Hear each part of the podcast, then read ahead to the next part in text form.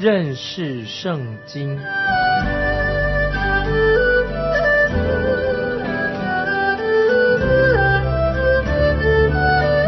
认识上帝的话，把上帝的话带到全世界。本节目是由认识圣经机构和环球广播电台联合制作，欢迎收听。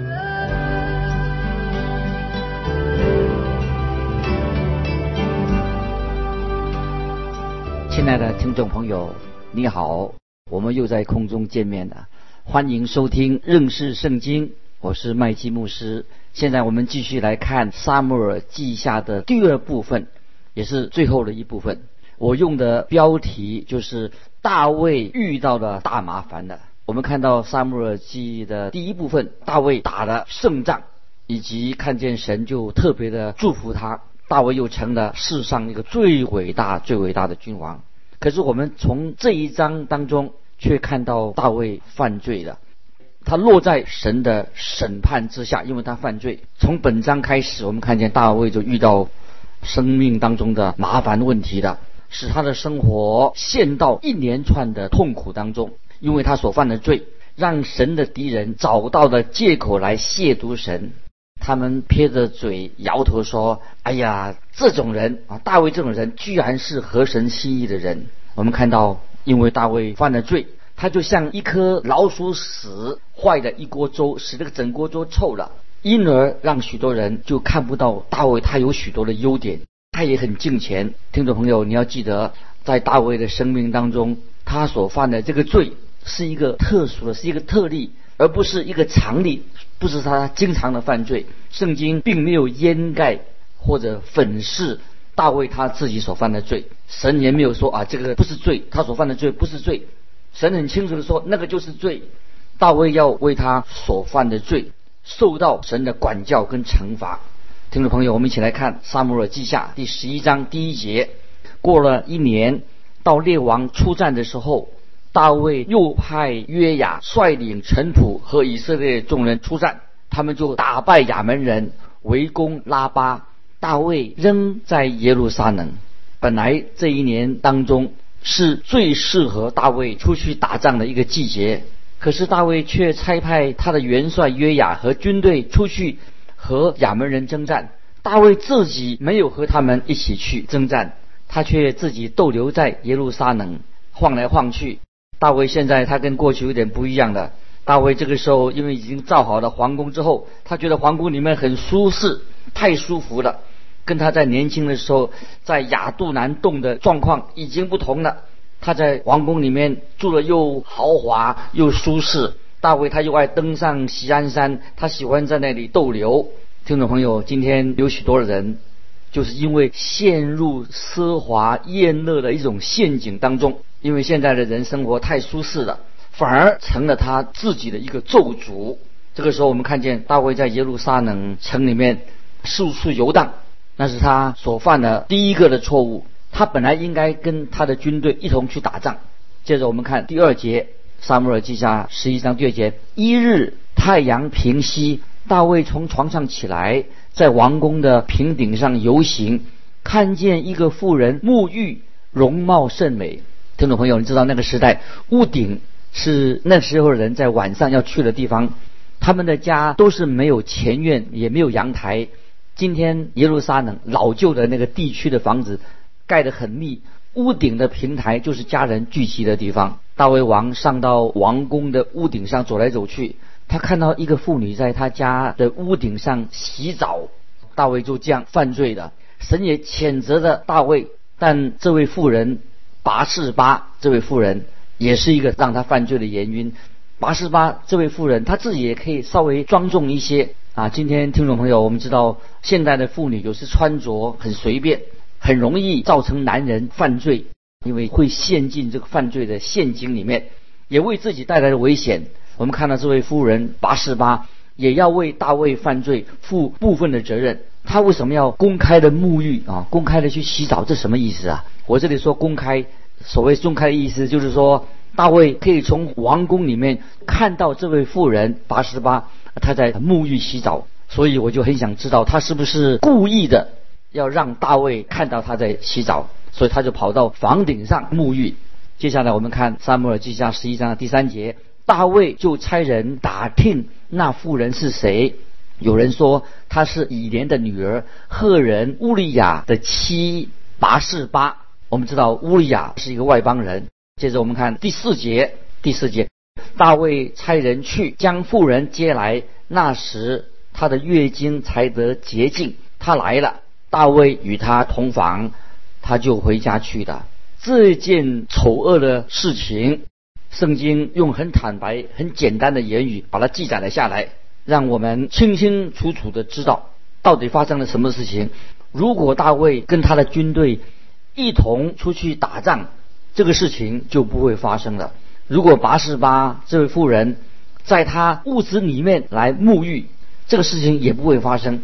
接着我们看第五节，于是她怀了孕啊，就是拔示巴怀了孕，打发人去告诉大卫说：“我怀了孕。”这个时候大卫有麻烦了，该怎么办才好呢？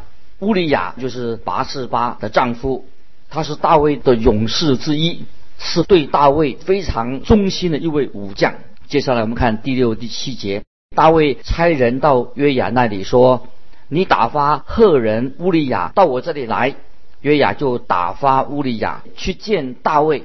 乌利亚来了，大卫问约雅好，也问兵好，又问征战的事怎样。这个时候，大卫把乌利亚叫来，假装很关心前线的战事。接着我们看第八节，大卫对乌利亚说。你回家去洗洗脚吧。乌利亚出了王宫，随后王送他一份食物。在这个特殊的一个时刻，这时候大卫动鬼脑筋，想尽办法去脱罪。接着我们看第九节，乌利亚却和他主人的仆人一同睡在宫门外，没有回家去。我们看到乌利亚他睡在宫门外。乌利亚在战争的时期他不回家，这个让大卫吓了一跳。这个对于在王宫里面享受奢华的大卫王，简直就是一种谴责啊！谴责大卫。接下来我们看第十节，第十节，有人告诉大卫说，乌利亚没有回家去。大卫就问利问乌利亚说：“你从远路上来，为什么不回家呢？”这个时候你看出啊，大卫他这个时候想来操弄乌利亚，好让自己不会因他跟拔拔示巴。怀孕的事情，这种事情曝光。接着我们看十一节，乌利亚对大卫说：“约柜和以色列与犹大兵都在帐篷里，我主约雅和我主的仆人都在田野安营，我岂可回家吃喝，与妻子同寝呢？我敢在王面前起誓，我绝不行这事。”我们看到听众朋友，乌利亚这位军人真是了不起。他虽然是个外邦人，他对以色列人非常忠诚，这使大卫的罪就更重了。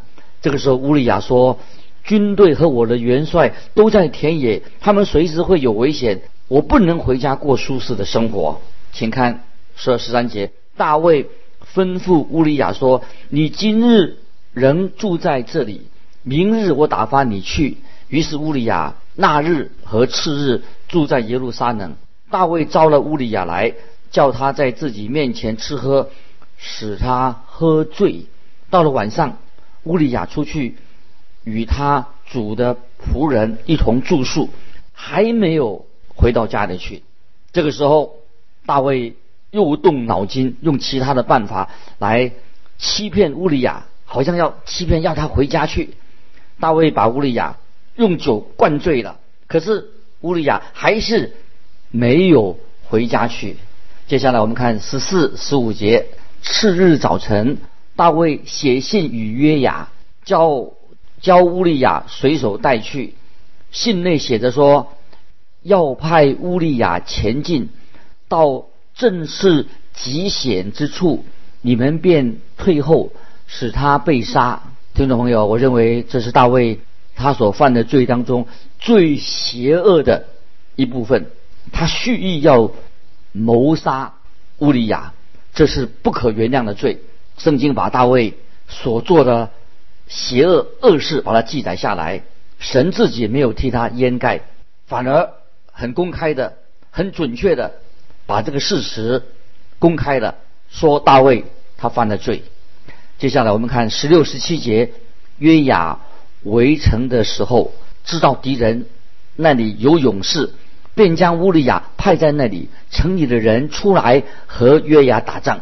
大卫的仆人中有几个被杀的，赫人乌利亚也死了。听众朋友，这个让我们感到好可怕，使你毛骨悚然，对不对？这个大卫王他实在心机非常不好啊。接着我们看。十八到二十节，十八到二十节。于是约雅派人去将征战的一切事告诉大卫，又嘱咐使者说：“你把战征战的一切事对王说完了。王若发怒，问你说：你们打仗为什么挨近城墙呢？岂不知敌人必从城上射箭吗？”我们看到大卫这位元帅约雅。他期待大卫的反应，一定是他会遮盖这个真相，他一定会来隐瞒这个事实，不让这个信差知道内容真正的内容是什么。接下来我们看二十一到二十五节，二十一到二十五节，从前打死耶路比色儿子亚比米勒的是谁呢？岂不是一个妇人从城上抛下一块上墨石？来打在他身上，他就死在提贝斯吗？你们为什么挨近城墙呢？你就说王的仆人赫人乌利亚也死了。使者起身来见大卫，照着约雅所吩咐他的话奏告大卫。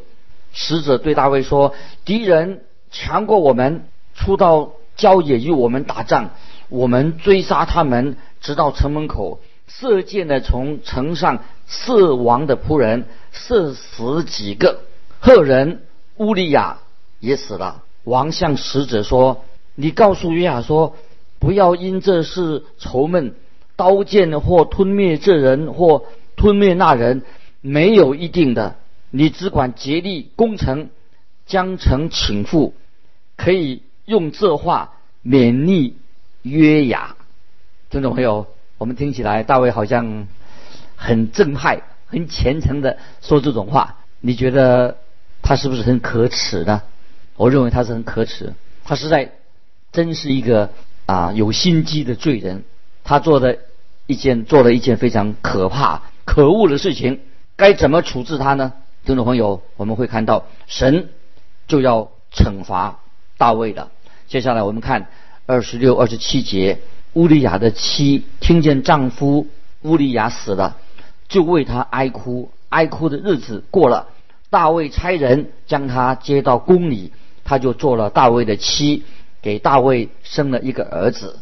但大卫所行的这事，耶和华甚不喜悦。这里我们看到大卫他所做的事情，耶和华甚不喜悦。听众朋友，我们要特别啊注意到这句话，这节经文。就是说，大卫是不能够脱罪的。在此之前，大卫他曾经打过许多的胜仗，可是从这个时候开始，大卫的好日子已经结束了。他现在有麻烦了。亲爱的听众朋友，你我也可能会犯罪。有人问说，基督徒能够醉会醉酒吗？我说，基督徒当然也会醉酒，也会犯犯罪。那这个人就吓了一跳，他问说，那他可以逃罪吗？可以逃脱自己的罪吗？世人啊，属世的人认为他可以。犯了罪可以逃罪，神不会鞭打那些恶魔的孩子。听众朋友，神肯定的会鞭打惩罚他自己的孩子，要接受，因为他犯罪就接受神的惩罚。所以犯罪的人是不能够逃罪的。大卫逃不掉他所做的事情，神非常不喜悦。今天当一个人做了神不喜悦的事情，神必定会对付他。大卫认为。虽然有几个人知道这件事情，他以为可以逃罪逃脱，别人都不知道。约雅大卫的元帅，他知道这件事情。在耶路撒冷，大卫亲密的幕僚把拔示巴带进宫里的人，他也知道这件事情。除此以外，没有人知道这件事情，而知道的人也会守口如瓶，他们不敢乱说。如果他们乱说话，可能要送命的。可是当他坐在宝座上，大卫坐在他的宝座上的时候，四面看看，他就默默的，也许对自己说：他们知不知道这个事情呢？也许他们不知道。过了一阵子，大卫王他就他就松了一口气，说：好了，现在没事的，没有人知道，知道的人绝对不敢说。不论耶路撒冷的人知道不知道，不管他们知不知道，大卫的罪在神面前，上帝是知道的。大卫的罪。我们每个人所犯的罪，在神面前是赤露敞开的，神都知道。有人说，在地上的啊所犯的罪，别人不知道，但是不要忘记，在天上神是知道的，是公开的。你以为是隐秘的，神每一件事情都知道，神知道一切关乎我们的事，包括我们一切所犯的罪。这个时候就出现了啊，先知拿单就要当面的来责备。大卫犯罪的时候，啊，大卫他承认啊，他犯罪，在神面前认罪的。但是拿单还是要宣告神对大卫犯的罪要做惩罚。大卫必须要学会一个重要的属灵的功课：人种的是什么，收的也是什么。属神的人当然也会犯罪，但是听众朋友要记得。属神的人，他不会继续留在最终继续的犯罪。属神的人，他会悔改。跟属世的人区别就在这里。羊，一只羊，也许会掉在泥沼里面，但是他掉到泥沼以后，他一定会尽量的努力的挣扎的出来。但是，一条猪，它就会留在泥沼里面，继续在里面打滚。有一个比喻说的很好，一个顶级的商品，非常好的商品。一一旦有了瑕疵，就会成为次级的商品，价钱也降低的。因为大卫犯了罪，他的人生有瑕疵的，所以在第十一章《萨姆尔记下》十一章，我们看见大卫犯了罪，他的阴暗丑陋的一面我们看得出来。但是神没有轻轻的掠过他，也没有掩饰大卫的罪行。大卫的罪就像黑墨水一样，就像深夜的。黑漆黑的，就像撒旦和无底洞一样的，他所做那些卑鄙的事情，就像地狱里面一样的深沉黑暗。大卫在神面前犯了罪，神不喜悦大卫犯了罪，所以神要惩罚他。我们知道神一定会惩罚啊犯罪的人，管教犯罪的人。这是我们这里看到神的救恩很奇妙。我们知道神却让我们的救主耶稣基督。他的独生子死在十字架上，为我们付上了罪的代价。因此，神的儿子也因此必须要为罪人舍命流血。听众朋友，如果你背弃了神，你就是一个世上的罪人。如果你是属于神的人，如果你陷入罪里面的时候，神一定会惩罚你、管教你。你也当向神悔改，得到赦免。那么接下来啊，这个十二章第一节就介绍，让我们认识先知拿单这个人啊，这个是一个非常在圣经当中非常勇敢的一位先知。大卫其实他可以举起他的权杖，把先知拿单把他处死刑，立刻把他处死。